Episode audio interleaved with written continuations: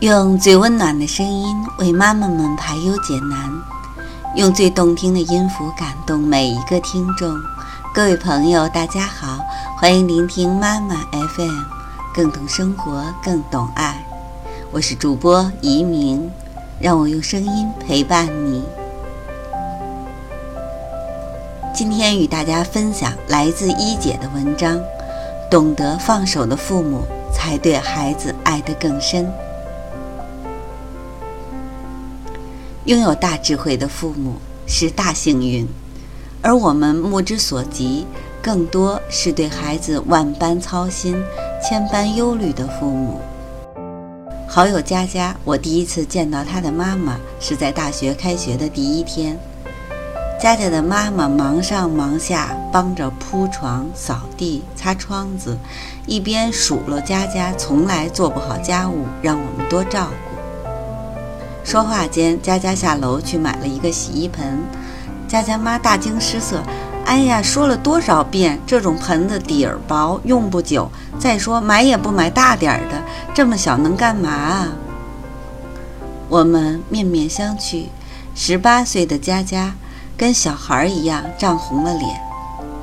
如今佳佳都结婚生子了，据说佳佳妈一定要跟她生活在一起。什么事儿都强势定夺，家里做饭放葱姜蒜的事儿都要插手干涉。佳佳有一次跟我聊天，觉得人生无望。我虽然都做妈妈了，但我觉得活得毫无尊严。让孩子感到没有尊严的爱，不是爱。这些打着“我为你好”的越界，是不信任和不尊重。对孩子放手，从来没有孩子适应不了，只有父母做不到。我甚至觉得，培养出啃老族，父母的包办也是有责任的，因为我没见过四肢健全的人需要他人的搀扶才觉得走得更舒服。我相信佳佳妈妈不是不爱他，但这份爱比起失去控制权的恐惧，他黯然失色。退让二线。我小时候很调皮，对万事万物都有旺盛的好奇心。读的师大附中，初中挨着大学，老想去参加大学生的活动。有一次，我看到了一个戏剧节的演出，但在晚上九点，我约了朋友去参加，执意不让妈妈陪同。妈妈争不过我，居然同意了。那天晚上倾盆大雨，我心里也害怕，但碍于跟朋友约好了，壮着胆子就去了。戏剧节很好看，可是拖晚了，我到家都十二点了，这是史无前例的。但妈妈居然没有骂我。那天我在被窝里发誓要照顾好自己，不辜负妈妈的信任。多年以后，我跟妈妈一次闲聊。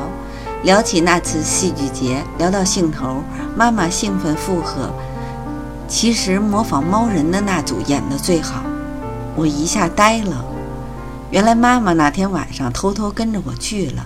她解释：“我当时只有十四岁，雨那么大，她实在不放心，就悄悄去了。但是她从头到尾都没打算告诉我，因为那样你的第一次独立计划不就失败了吗？”时至今日，我当了妈妈，我佩服我妈的定力。如果那天她执意不让我出门，会激发我的逆反，阻止我是容易的。放手让一个十四岁的女孩对自己负责，单独回家，对她才是考验。她用自己的方式经受了这个考验，我也学会了感激。这件事儿表面看起来结局的不同。只在于妈妈有没有坚定地阻止我，但每一个小决定后面都包含着一整套教育理念的不同。前者是把我看作附属，紧紧抓住管理我的权利；后者却是自己承担了风险，把尝试独立的权利、自尊心和责任感交到了我的手上。简单的制定规则，粗暴的限制孩子，表面看起来很用心良苦，其实他只是教育的懒惰。敢于放手，才考验了父母的心理素质、价值判断和控制能力。他需要父母付出更多的心力。我常想，懂得放手的父母是真的勇敢，因为他们付出了更多的深情。听过一个故事，两个母亲都在案堂上喊冤，声称自己才是孩子的亲生母亲。县老爷想了一下，准许两人武力争夺孩子，以此区分高下。话音一落，两个母亲立刻一人拉住孩子的一边手脚，拼命撕扯，孩子哇哇大哭，眼看手脚就要脱臼，甚至撕裂。一个母亲放手。